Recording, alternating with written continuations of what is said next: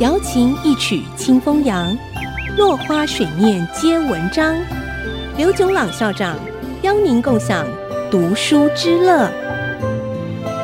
这里是 IC 之音 FM 九七点五，欢迎收听《落花水面皆文章》，我是刘炯朗。今天我们讲曹操的龟虽寿。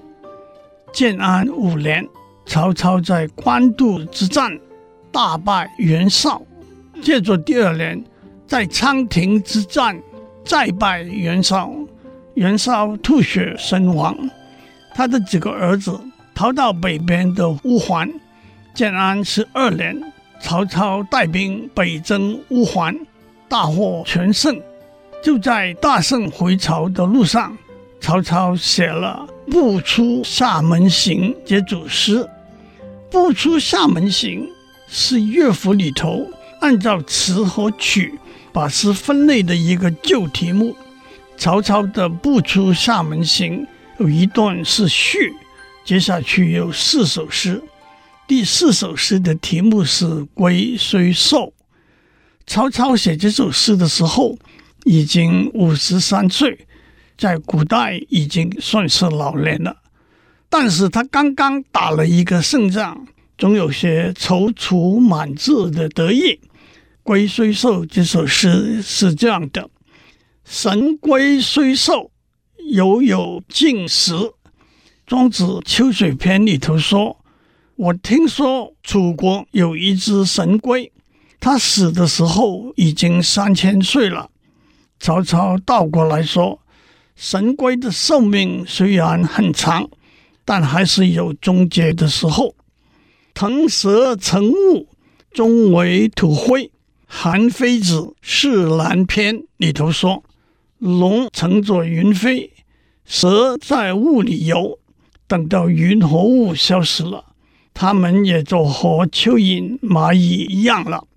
曹操引用韩非子的意思说：游在雾里的蛇。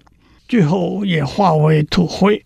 这四句“神龟虽寿，犹有竟时；腾蛇乘雾，终为土灰”，意思就是任何英雄好汉都逃避不了最终死亡的命运。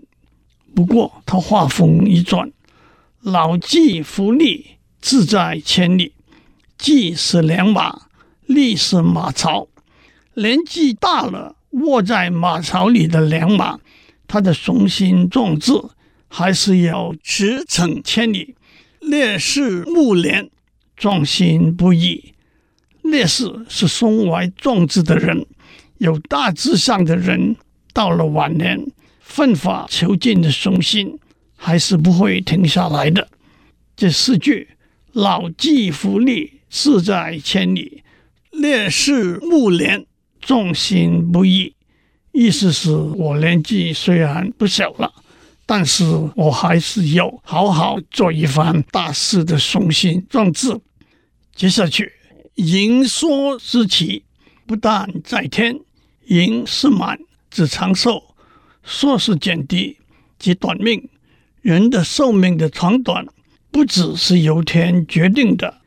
养怡之福，可得永年。只要自己好好保养，就可以获得长久了。幸甚至哉，歌以咏志。我真是幸运极了，就用唱歌来表达我的感情吧。这六句：盈缩之气，不但在天；养怡之福，可得永年；幸甚至哉，歌以咏志。这六句表达出曹操既看得透天命，也知道要保养和感恩的心情。今天先讲到这里，下次我们讲曹操的短歌行。